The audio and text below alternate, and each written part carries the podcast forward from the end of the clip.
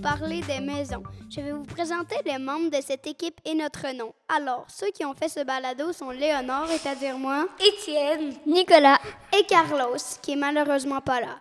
Et nous sommes les pros du balado! En premier, on va vous parler des maisons flottantes, dont le livre génial que je me suis inspiré est Étonnante maison, dont le nom de l'auteur et l'illustrateur ou illustratrice sont Elisabeth Dumont-Le Cornet et Anne-Lise Boutin. Bon, pour commencer, les maisons flottantes ont été créées au Canada et ils sont créés sur la terre et peu après sont remorqués dans l'eau.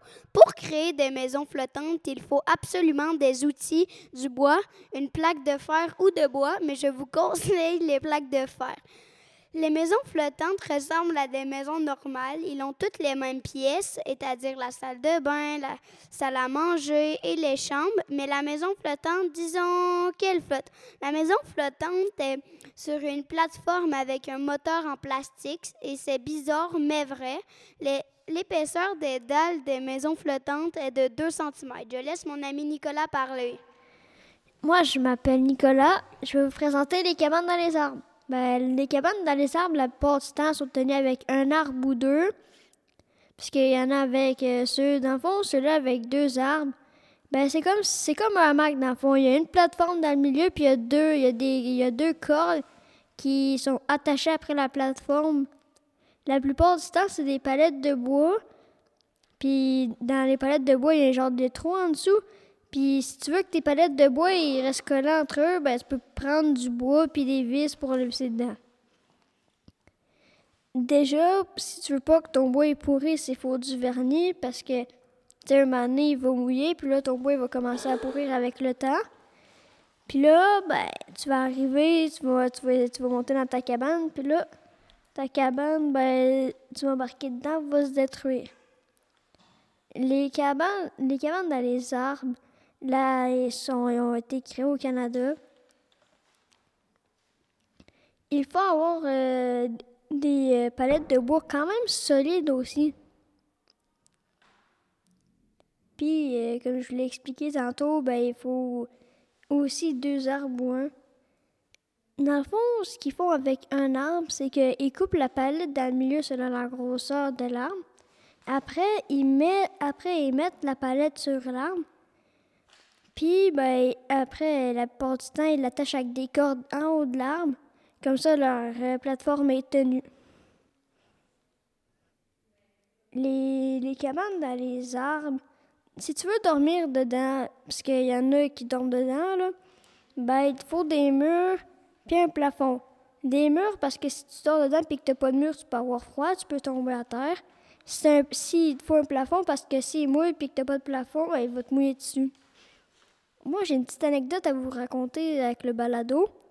C'est que moi, un moment, euh, pas si longtemps, je me suis fait mal au dos parce que j'ai dormi dans ma cabane. Puis là, il y a un mur, là, il y a un mur qui était, qui était mal vissé, fait qu'il a tombé. Puis moi, vu que je bouge quand je dors, ben, je suis tombée à terre avec. Puis quand je me suis réveillée, ben, je me suis rendu compte que j'avais cassé le mur.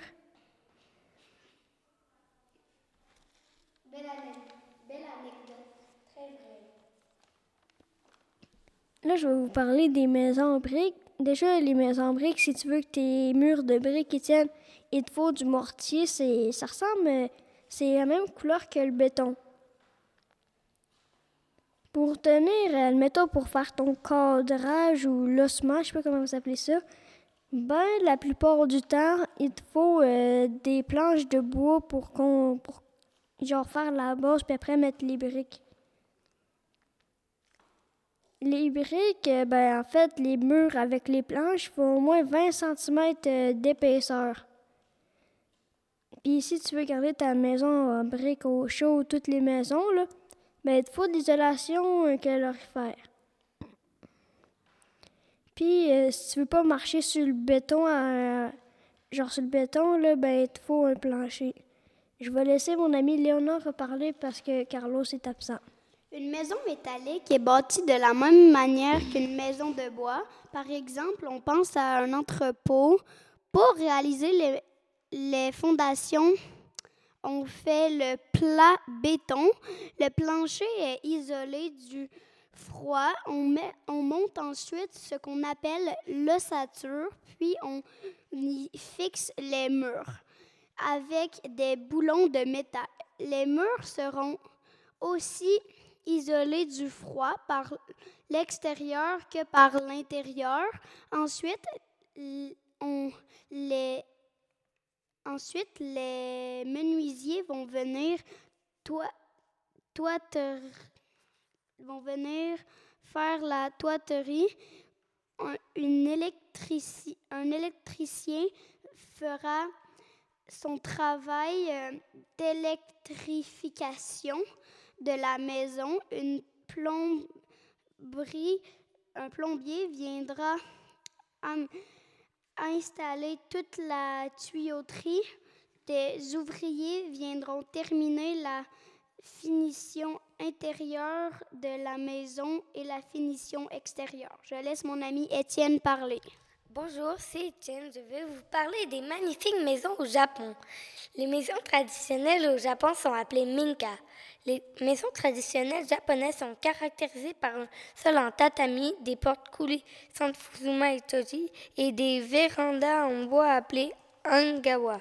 Maintenant, j'aimerais vous parler des maisons sur les cascades. Les maisons sur les cascades sont faites aux États-Unis, l'État Pennsylvanie, Comité Fayette, Municipalité Stewart Township. La personne qui a inventé les magnifiques maisons sur les cascades est Frank Lioyel Oui, Bon, nous avons fini de vous raconter des magnifiques informations sur les maisons. On espère que vous avez apprécié ce balado. Ceux qui ont travaillé sur ce balado sont Léonore, Carlos, Nicolas et moi, Étienne. Bye bye, c'était les pros du balado.